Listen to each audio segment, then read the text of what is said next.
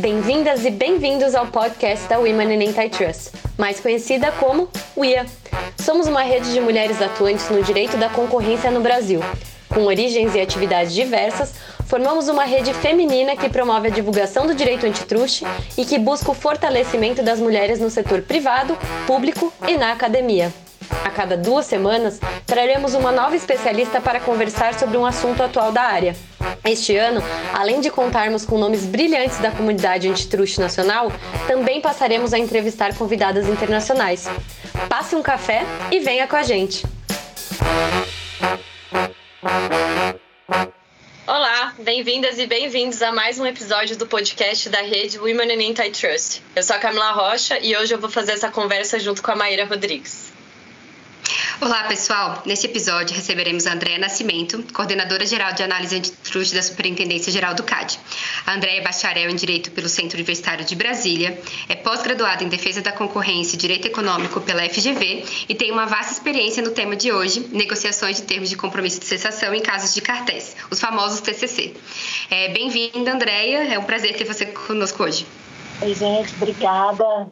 Queria agradecer pela oportunidade de de falar nesse grupo aí que é recheado de pessoas tão incríveis e é uma alegria para mim poder compartilhar aqui de um tema que é, eu, eu gosto tanto de trabalhar.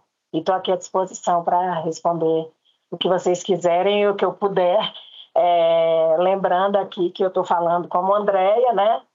Então, é, a minha fala aqui ela é, ela é mais pessoal do que institucional. Perfeito, Andréia.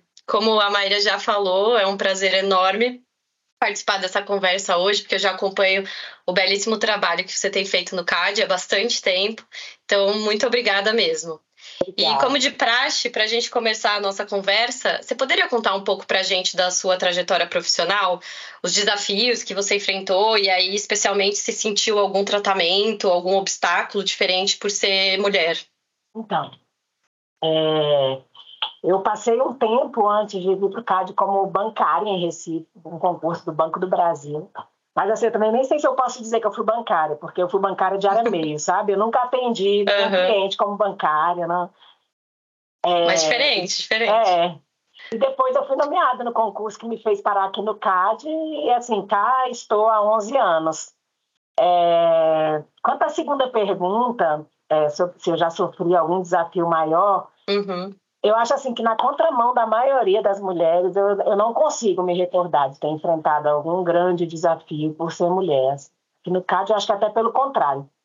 Só para ter uma ideia, uhum. é, eu passei minhas duas gestações aqui, é, pude usufruir assim plena e tranquilamente dos meus seis meses de licença maternidade nos dois casos e quando eu voltei das minhas licenças eu fui promovida. Assim, na minha primeira gravidez eu voltei eu, eu ganhei ali em maio, em novembro eu voltei, fui promovida a coordenadora. Na, na Nina eu ganhei ali em setembro, menos de um ano depois eu fui promovida a coordenadora geral. É, isso assim, tendo ficado seis meses fora e, uhum. e é, tendo exercido aí a, a, a minha, as minhas funções de mãe também em toda a sua plenitude. Então, não, assim, eu não considero que eu tenha enfrentado desafios maiores Específicos. por ser mulher, assim. Uhum. Não, para mim não ah. rolou. Entendi. Ah, muito legal ver é. isso também, porque eu, particularmente, adoro essa parte do podcast, porque é sempre enriquecedor ouvir a experiência de outras mulheres, nos inspirar e nos projetar até. E é muito feliz, né? Ouvir também quando a experiência é super boa, como a que você falou. E parabéns aí pelas conquistas ao longo do tempo, que foram muitas. E que bom que o CAD reconheceu todo o seu profissionalismo e competência. É, não, e a gente vê várias histórias contrárias a essa, né? Exato, exatamente. A pessoa que volta fica insegura em ser mãe, acha que não pode viver isso na vida, porque é, quando voltar vai, vai ser é, despedida, vai perder o carro, né? vai perder uhum. o emprego, então uhum. não vai poder ser mãe, vai ter que deixar a sua casa de lado para poder se dedicar só aqui.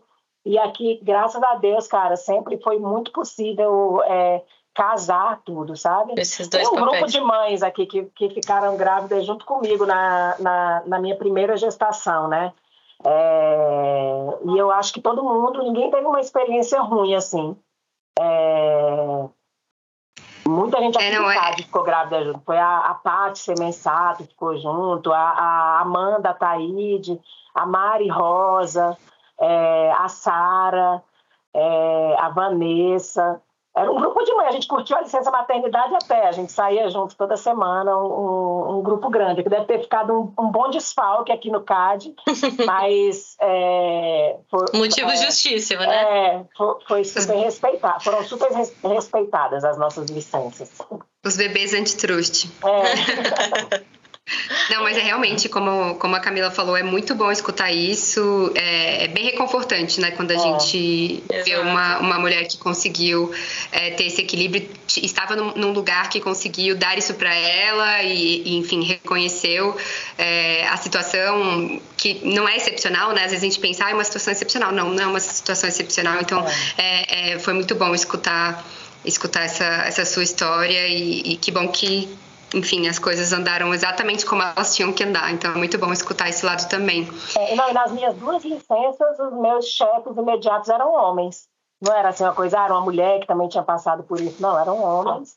E, e ainda assim impulsionaram na hora de falar quem é que tinha que assumir o cargo. Jogaram no meu time, uhum. defenderam a, a minha indicação. Isso é bem bacana. Agora que a história ficou melhor é, ainda. Exato. É, eu ia comentar exatamente isso, porque a gente fala muito, e obviamente que é essencial e super importante que mulheres impulsionem umas das outras, obviamente, uhum. se apoiem e tudo mais, mas é uma luta tão grande, tão estrutural, que obviamente a gente precisa do apoio dos homens também, é. né? A gente precisa que eles também ouçam os problemas, entendam Perfeito. e ajudem. Então é, é, muito legal, como a Maíra acabou de falar, ficou melhor ainda por saber que a gente de fato tem aliados espalhados é. por aí. Né? Exatamente. Né? Mas Exatamente. assim, eu considero Perfeito. que eu tive muita sorte. É, por trabalhar aqui, por ter as chefias que eu tive, eu sei que a grande maioria não passa por. não, não tem essa mesma sorte que eu acho que eu tive. Uhum. É, infelizmente, mas adorei. Essa história foi muito legal, André. E, e, entrando no nosso tema de hoje, né, que é a negociação de TCCs em casos de cartel, é, você poderia então explicar para a gente como que funciona a negociação de TCCs no âmbito da, da SG e se tem alguma diferença na negociação na SG e no tribunal? Uhum. Então, eu vou responder de trás para frente, tá? É, a, a, grande diferença de negociação de acordos PCC na SG e no tribunal é a necessidade de colaboração. O TCC aqui na SG, ele é um instrumento mesmo de instrução processual e de auxílio na, elucida, na, na elucidação do, dos fatos investigados uhum. na própria instrução, né? Então, é até exatamente por isso que os PCCs na SG, eles demoram um tempo bem maior, assim, de negociação. Com relação ao como funciona aqui na SG, é, é, o, o, as negociações elas começam a partir de um requerimento de TCC pela empresa que quer negociar. Pode vir ou não precedida de um pedido de marker, aí caso haja o um pedido de marker, a gente dá um prazo para que a empresa formalize o requerimento, né? É, a partir daí tem um despacho abrindo as negociações e definindo quem vai ser a comissão de negociação daquele acordo. Esse despacho também hoje ele já tem alguns é, prazos para você apresentar documentação, para você apresentar é, documentação constitutiva mesmo, tanto da empresa quanto do, do, do dos advogados, é, documento, documentos de faturamento e evidências e identificação de pessoas, né? É, depois vem a apresentação do, dos HCs e das evidências. É, eu falo dos HCs, apesar de cada TCC só ter um HC, porque é quando a gente negocia as versões né, desse, desses históricos de conduta. É, uma vez negociado esse histórico de conduta, a gente passa a negociar a contribuição pecuniária, quando a gente chega a um consenso com relação à contribuição pecuniária, a gente apresenta o, a proposta internamente, depois a gente apresenta para o tribunal e aí a gente a, a, empresa formaliza a sua proposta final e a gente é, e, o, e a, a, versão final do HC e aí a gente elabora a nota técnica e envia para o tribunal para julgamento. A nota técnica e a minuta de termo né? Os documentos uhum, mesmo da negociação. Sim a gente envia para o tribunal para homologação. Perfeito. Ah. André, eu tenho até uma, uma pergunta adicional. É, a gente sempre fala muito no TCC negociado com uma empresa, né? E até você começou uhum. falando também em relação à, à, empresa, mas um indivíduo sozinho ele também pode, né? Fazer uma, uma proposta sim. de negociação e negociar um TCC, né? Pode, pode sim. É, e, a, e os passos também são os mesmos. Certo. Os mesmos da empresa. Ah, legal. E, e você contando todo o percurso né, para a negociação do, do TCC torna ainda mais impressionante o número de TCCs que já foram celebrados desde o início da vigência da Lei 2529. A gente apurou aqui, sem fazer uma distinção entre tópicos né, e o mérito, mas já foram mais de 400 TCCs. Isso, esse número se torna ainda mais impressionante ouvindo sua resposta e sabendo nós mesmas do do trabalho e tudo que envolve a negociação de um, de um TCC, né? Eu queria saber que, da sua experiência, Andréia, do que você já viu, enfim, quais são os maiores desafios nessas negociações? O que você vê que mais causa entraves, enfim? É, então, é, foram 417 acordos desde o início da vigência da 2529, sendo que desses, 298 foram TCCs em caso de cartel. Desses 298, 238 foram negociados aqui na SG e, portanto, Muita contaram coisa. com a colaboração é, das empresas. Muita então, coisa. Tem 238 aí empresas, indivíduos que auxiliaram a gente nas nossas inscrições aqui, né? Vocês estão trabalhando, hein? É, e 60 negociados no tribunal. Que também pode ter colaboração, né? Porque uhum. se negociar no tribunal, ele não é, ah, não, a gente não quer colaboração. Todo mundo quer a colaboração, né? Mas Sim. lá não é obrigatório. Uhum. É, com relação aos desafios que você perguntou, é, tem muitos desafios envolvidos aí em negociação de acordo de TCC.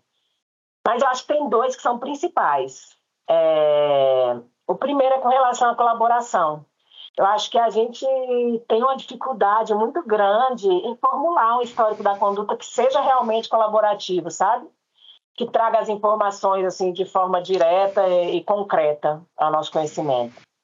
A gente costuma receber aqui, é, em relação à colaboração, muitas versões de minuta que trazem trechos assim como possivelmente, no melhor conhecimento. E assim, isso não é, na, na, na nossa opinião aqui de quem está negociando, o que se espera de um relato de conduta de quem está disposto a colaborar, né? É, mas assim, a gente entende, eu sei, assim, que muitas vezes, aliás, na maioria das vezes, a gente está falando de fatos antigos, que a memória pega um pouco, né? É, mas, assim, de verdade, tem uma grande parcela de acordos aqui é, que a primeira versão de HC chega confundível, assim, em seu teor com uma petição de defesa. A gente não sabe se a gente está lendo a defesa ou se é um... O que, que é isso? É um histórico da conduta, né? Então, eu acho que a gente tem que ter em mente que quando vem negociar um acordo aqui no CAD, seja ele de uhum. leniência, de TCC, tem que ter mesmo uma virada de chave. Um pouco é, mais de assertividade. Exatamente. O compromissário ele tem que ter na cabeça dele que ele tem que se comportar como um colaborador, né? Uhum. Então, é, isso eu acho que é um, um, grande desafio que a gente tem aí é, na, no tocante à, contribuição, à, colaboração. E o segundo uhum. grande desafio é, que a gente enfrenta aqui na nossa rotina de negociação de PCC é com relação à construção da contribuição pecuniária. Esse é um grande desafio na negociação de PCC. Assim, acho que especialmente aqui na SG. É você estabelecer uma contribuição pecuniária. Né? Então, assim, você analisar uma conduta que ainda está é, em investigação ali e que possivelmente, aqui copiando possivelmente que eu acabei de criticar, mas apesar de ter seus contornos já bem definidos, ainda não tem seu conteúdo assim é, totalmente delimitado, sabe? Então a gente precisa assim se transformar, se transportar para o futuro para pensar qual será a multa esperada daquela conduta. Isso é uma coisa muito complexa. Porque, assim, uhum. verdade, a, a, contribuição pecuniária ela é calculada em cima do valor da multa esperada, né? Sim. E a multa ela é aplicada lá em cima quando você já tem toda a conduta, né? Aqui a gente tem um, uma, a gente não tem a, a, visão completa do todo ainda aqui na SG, né? Então, isso é, um é, às vezes é um desafio. delineamento inicial, né? É, não, eu acho que o grande uhum. desafio uhum. é você chegar numa, contribui numa contribuição pecuniária que seja ao mesmo tempo dissuasória, uhum. mas que principalmente guarde proporcionalidade com as decisões futuras Exato. que vão ser adotadas no julgamento. Assim, né? A famosa proteção à regra de ouro. A gente precisa garantir que quem veio fazer acordo não vai ficar pior do que quem optou por não fazer.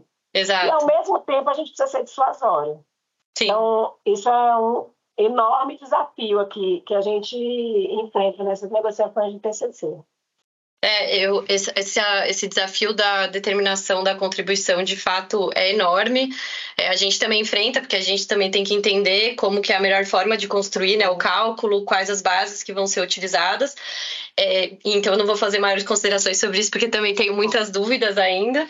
Mas eu achei muito legal a dica da linguagem, né? Porque é algo que não é simples, na verdade, é, né? Porque não. também é um desafio para a gente, aí falando da, na postura, na posição de advogada, construir algo que seja inteligível, fazer uhum. uma linha do tempo dos acontecimentos, porque às vezes a gente também recebe tanta informação, tem que processar, tem que dar coerência, coesão, é. sentido.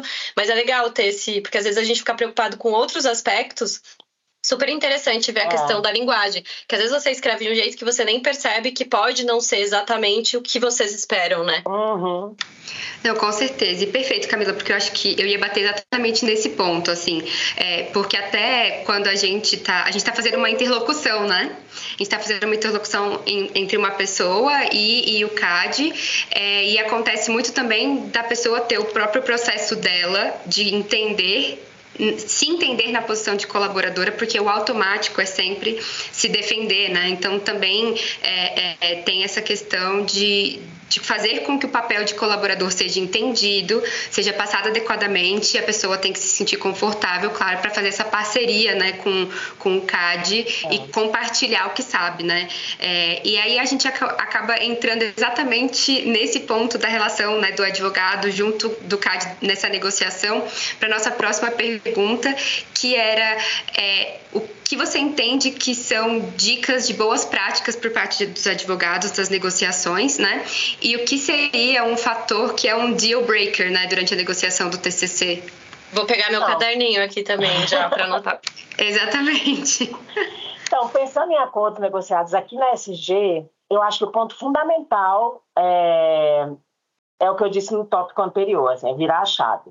Uhum. É, a cooperação oferecida pelos compromissários, intermediada muitas vezes pelos escritórios de advocacia, é a principal razão de ser dos TCCs negociados aqui na SG. Então, é, o papel de quem negocia acordo de TCC aqui na SG é ajudar a SG a elucidar, esclarecer os fatos investigados. Isso é fundamental. E, assim, aqui na SG, não colaborar ativamente pode ser exatamente um deal breaker.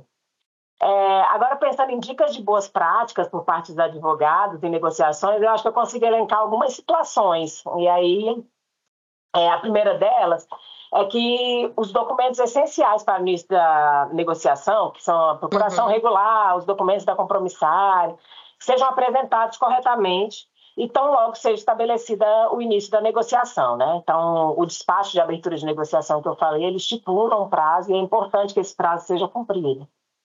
É, na elaboração de histórico de conduta, por mais que demande um esforço inegável do escritório, dos advogados, em gerenciar potenciais compromissários, compilar relato, redigir HC, o ideal é que a versão de HC já venha dentro das possibilidades, é óbvio, o mais uhum. completa possível, para que a gente evite aí os, os esforços de intermináveis revisões, que acabam que só ampliam o, o, prazo da negociação, né? Uhum. É, é, importante também que ela venha essa, essa versão, né, de história da conta venha bem detalhada, sem aqueles termos vagos e imprecisos que eu, que eu já comentei.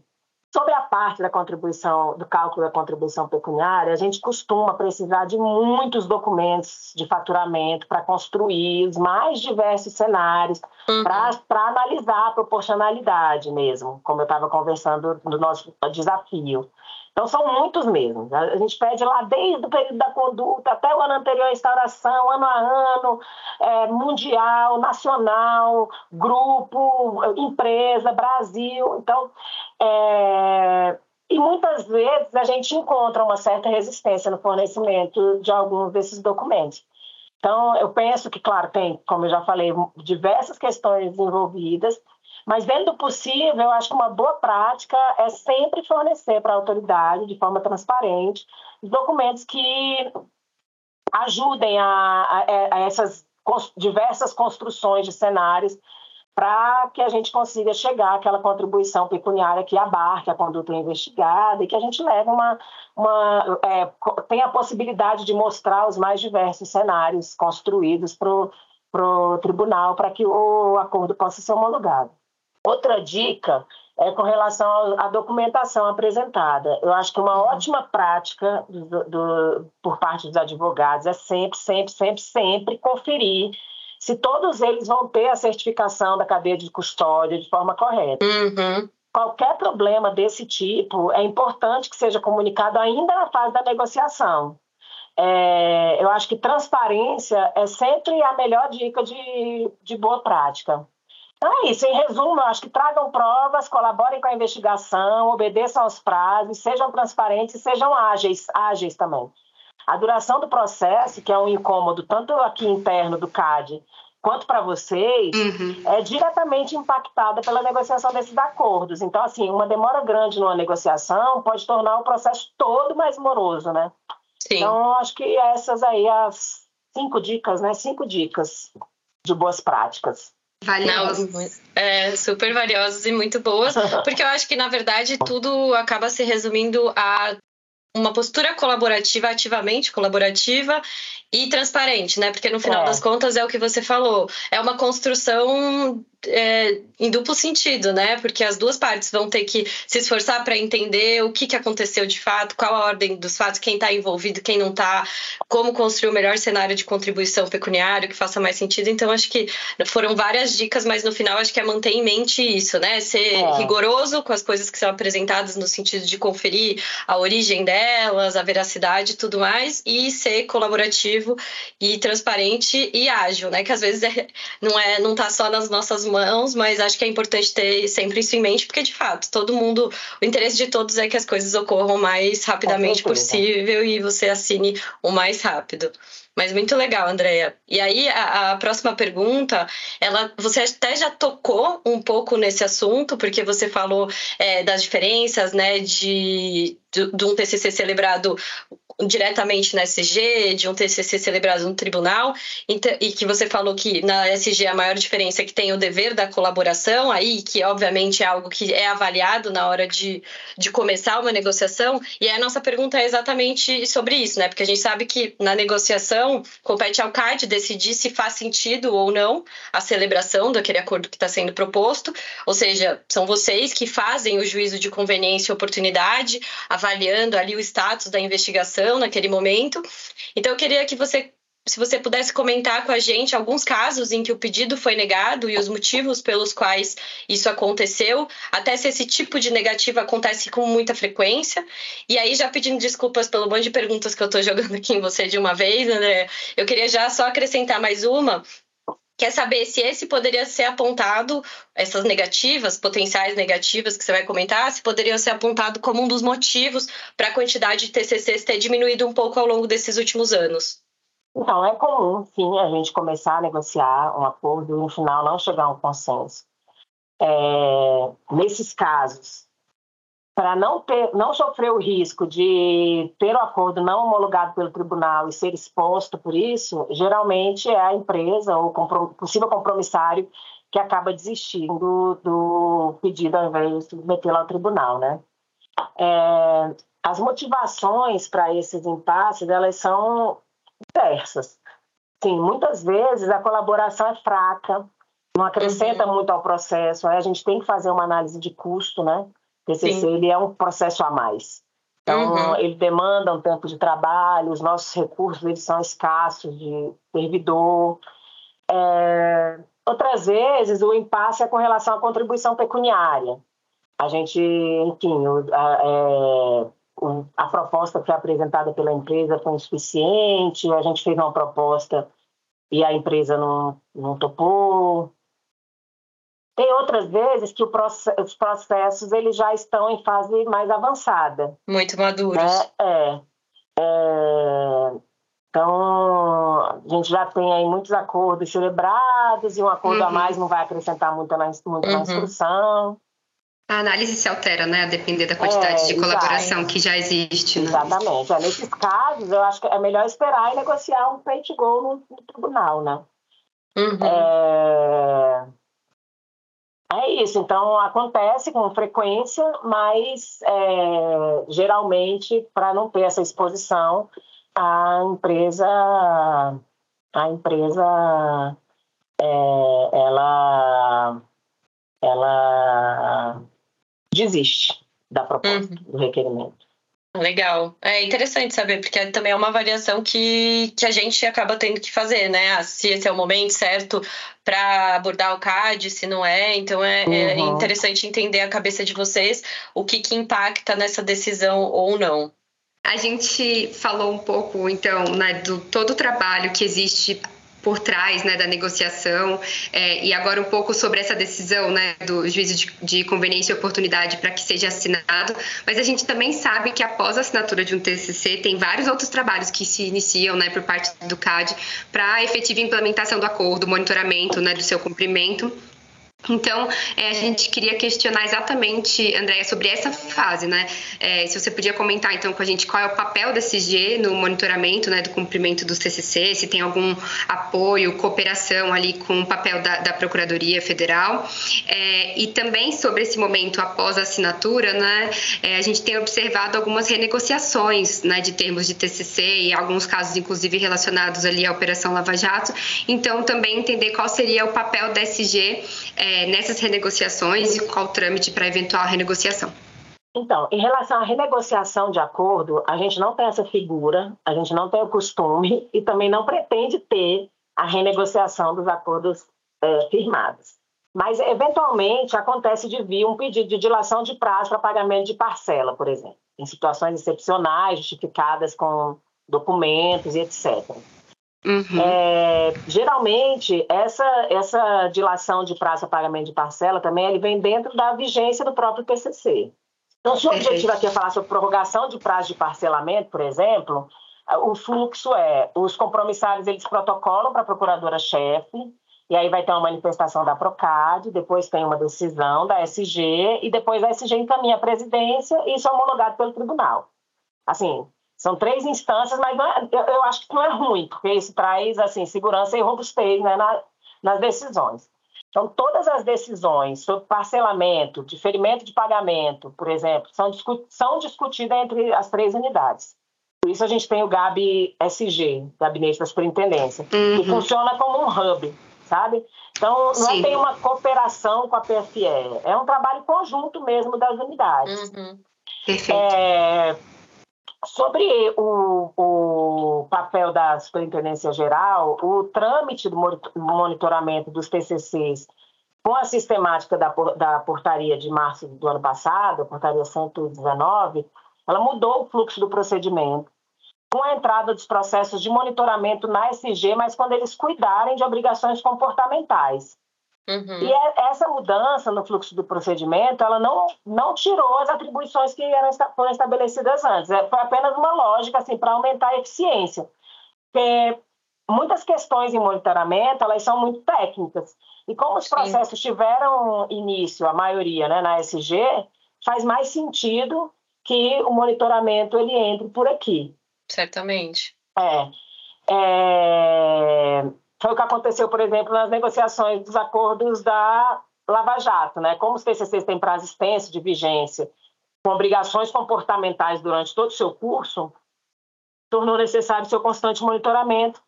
E esse monitoramento das, dessas questões comportamentais do acordo é feito aqui pela SG. Perfeito, Mas não temos André. renegociação de TCC, viu? ah, perfeito. Situações excepcionais com a dilação do prazo para pagamento. Ótimo, não, obrigada, ficou super claro. É, eu queria aproveitar que você comentou sobre essas obrigações comportamentais e questionar um pouquinho sobre elas. O que seriam essas obrigações? Se você puder dar uns exemplos para gente, porque normalmente a gente fala muito sobre a contribuição pecuniária, né? Sim. Até estava entre os desafios principais, né, que você comentou é, nas negociações. Então, se você puder comentar um pouco sobre esses, esses compromissos comportamentais. Então, muitos TCCs da, da Lava Jato, eles, e, e, outros também, né? não só da Lava Jato, mas eles tiveram aquela cláusula de compliance, né? Uhum. Que importava no desenvolvimento de um programa. Então, é mais uma apresentação dos relatórios relacionados a esses programas implementados. Tem também trustee, é, os, os os. Ai, gente, esqueci o nome. Os, os auditores externos. É, é esse tipo de monitoramento. Perfeito. É muito interessante te ouvir falar, Andréia, porque fica muito mais claro para a gente e para todos os ouvintes quais são os papéis de cada um, é, de cada órgão ali dentro, como que eles interagem, né, para que realmente o acompanhamento seja feito de forma adequada, para que um pedido excepcional, como você falou, é, seja devidamente apreciado e, e, achei super importante que você mencionou que aí dá mais segurança jurídica, porque se todos estão de acordo com a solução encontrada, melhor para o próprio CAD, melhor para a própria parte que se sente uhum. mais segura com a decisão. E muito interessante a parte do monitoramento de, de obrigações específicas, né, comportamentais. Porque, obviamente, é o que você falou, se o processo começou ali, nada melhor do nada. ninguém melhor do que vocês para falar, ah, é isso mesmo, tá de acordo. Foi tá por isso que a gente estabeleceu a obrigação. Porque às vezes, na hora de cumprir a obrigação, é isso. Você tem que pensar não só no que está escrito, mas qual a finalidade né, dessa exatamente. obrigação. Por que, que ela foi o objetivo, como exato. ela foi negociada. Onde a gente tem né? que chegar, exato. É. Então, nada melhor do que discutir, rediscutir alguma coisa ou alinhar algum detalhe com alguém okay. com quem você discutiu é, desde o começo, né? Exatamente. E viu todo o processo se desenvolver. Então, isso acaba voltando para o ponto da cooperação, né? Não deixa de ser um acordo entre duas partes, né? Então, é, volta a esse ponto de, de como implementar as medidas negociadas, elas também, é, também envolve uhum. voltar uhum para onde foi negociado, né, e entender e direcionar, é, é, enfim, o objeto do acordo, o objetivo daquela cláusula em específico, né? Exato. É, eu acho que muito no sentido do que você falou, Maíra, é isso. Eu, assim, até da, da, experiência que eu tenho, é muito um diálogo mesmo, de tirar dúvidas, às vezes, ó, oh, eu tô uhum. com um problema aqui, como é que eu prossigo sem é, sair do acordo que a gente fez, sem, obviamente, colocar em risco os objetivos que a gente quer alcançar, porque é isso, no final do dia é uma colaboração, né? É. Tá todo mundo em prol do mesmo interesse, né? Resolver é. a questão, trazer melhores práticas. Então, acho que essa transparência acaba sendo a chave, porque aí você volta quando tem alguma dúvida, pergunta, coloca uns desafios para o CAD de, de, volta, o CAD devolve para a gente. Então, acho que é super colaborativo mesmo, um diálogo, de fato. É, não, e essa transparência, porque... essa colaboração, elas vão acompanhar aí os negociantes até o Com final certeza. do processo, Exato. até o julgamento do processo pelo tribunal, né? O dever de uhum. colaboração, ele, ele fica vigente aí, ainda que a empresa quite todas as parcelas Perfeito. pecuniárias, a obrigação de dever de colaboração está vigente aí até que o processo seja julgado pelo tribunal. Então, é... e, e, a gente chama, né? A, é, a gente chama, as empresas elas vêm, elas, elas são escrutinadas aqui em oitivas de testemunha, a gente pede auxílio em notificação, é uma colaboração valendo mesmo, não é uma colaboração que está só no papel, não. Uhum. Não, Não super importante. E é. aí, só trazendo uma experiência própria, acho que quando eu comecei a trabalhar com antitruste, uma das coisas que mais me impressionou é, foi exatamente a abertura no CAD quando eu comecei a falar, mas eu posso perguntar isso, ligar no CAD, perguntar esse tipo de coisa, eu não tenho que assim descobrir é. sozinha, interpretar. Não, você pode, você é. marca a reunião, você vai discutir, você vai construir de fato de forma conjunta. Então, é. eu acho isso até hoje eu acho muito legal porque realmente dá muito mais segurança. Acho que constrói um ambiente de concorrência muito mais rico e melhor no final das uhum. contas do que se a gente trabalhasse como se fosse, ah, eu vou ficar aqui do meu lado, ele ficar é. ali do outro lado, e a gente vai indo meio então eu, eu acho super legal, muito bom te ouvir. Acho que reflete a minha experiência, de fato. Não, com certeza, a minha também. E eu acho que é um ponto importante porque os mercados eles desenvolvem, as relações concorrenciais elas desenvolvem, e sem essa comunicação é muito difícil encontrar pontos para resolver determinados problemas que surgem em certos mercados e outros não. Uhum. Né? Então, se fosse utilizado um modelo padrão para todos os casos, eles com certeza não endereçariam os pontos específicos daquele mercado, daquela conduta. Então, acho que também a comunicação com o CAD é importante para diminuir essa essa simetria de informação né, uhum. entre o mercado e o CAD, e também porque o CAD não tem como, e nem as próprias partes, é, descobrirem tudo que pode acontecer durante a vigência é, é, e durante a investigação e, e, é importante ter essa, esse acesso para poder né? Falar, olha, aconteceu uma coisa que a gente não é. previa, uma situação que a gente não sabe o que fazer, é, mudou a forma que o mercado está interagindo, a gente precisa de um auxílio. Então, acho que endereçar é, o endereçamento pelo CAD, né, dessas particularidades de cada mercado, é, é depende né, da, da, dessa comunicação, dessa colaboração, com certeza. É, enriquece muito, acho que para todo mundo, né? A experiência fica muito melhor, muito mais segura, muito mais tranquila, né? Até. André, sim, foi um prazer enorme, aprendi muito, anotei várias coisas. Infelizmente, por questões de tempo, a gente precisa encaminhar o podcast já para o final. Mas para fechar essa conversa que foi tão boa, eu tenho um último pedido, que também é uma das partes do podcast que eu sinceramente adoro e anoto tudo sempre. É se você poderia dar algumas dicas de livro, filme, série, podcast que você goste, relacionadas ao não ao direito, que você preferir. Não, gente, eu ando tão sem tempo de ler, ouvir, assistir qualquer coisa. Tenho duas meninas pequenas, né? Uma acorda de madrugada ainda, inclusive. Então, eu, eu, sou da, eu, eu tenho dormido oito da noite, sete e meia. Mas é, recentemente eu consegui assistir até uma série que eu achei massa, é, relacionada ao direito. É, não sei se vocês viram, Uma Advogada Extraordinária. Ah, eu ouvi falar, falar, super bem. Ainda não, não vi, mas eu ouvi falar bem, sim. Eu também ouvi falar super bem. O título ele não é muito convidativo. Aliás, é, é, essas séries coreanas, os títulos dela eu acho eles ruins, via de hum. regra. Acho que tem uma dificuldade da tradução ali. É, mas é gente, uma barreira vale muito ali. a pena a série, é muito legal. Muito legal. Então, uma, uma dica aí, para não, não deixar sem nada. Porque eu realmente estou muito sem, não, sem tempo, assim. Quando eu. Quando para que tá o silêncio, eu vou e durmo. Não, mas baita dica. Baita dica, anotadíssima aqui pra, pra assistir. Eu adoro, eu sou muito fã de séries e podcasts, né? Então, ah, qualquer dica essa. boa, eu já vou anotando, colocando na listinha. Cara, isso é muito legal, muito legal. Eu gostei bastante. Ah, demais, anotado aqui. Que bom, André. Então, muito obrigada por participar do nosso podcast. É, obrigada por compartilhar conosco sua experiência, é, é, todo o seu conhecimento e também por, enfim, fazer tão didático, né? as explicações ficaram tão didáticas, fazer tão Com leve certeza. a gente tratar desses temas que, que sempre trazem dúvidas, sempre são desafiantes, né? Você conseguiu trazer isso de uma forma bem leve. É, e foi um grande prazer ter você aqui com a gente hoje. Muito obrigada. Foi um papo delicioso. Obrigada demais. Eu que agradeço a oportunidade, vocês são lindas. É, adorei conversar com vocês, falar um pouquinho aqui sobre uma coisa, um assunto que eu gosto tanto, que eu já lido há tanto tempo. É, espero de coração ter contribuído com alguma coisa e ah, me coloco aqui sempre à disposição para trocar ideias, experiências. Muito bom. Obrigada, Andréia. Obrigada, gente. Este foi mais um episódio do podcast UIA. Agradecemos as entrevistadas, a Rede UIA e a todos que nos acompanham. Este podcast é apresentado por Fernanda Martino, Luísa Faria, Maíra Saldanha, Renata Gonzalez, Tayane Abreu e Vivian Terni. E conta com o apoio técnico de Priscila Brolio, Camila Rocha, Guilherme Gonçalves e Amanda Taide.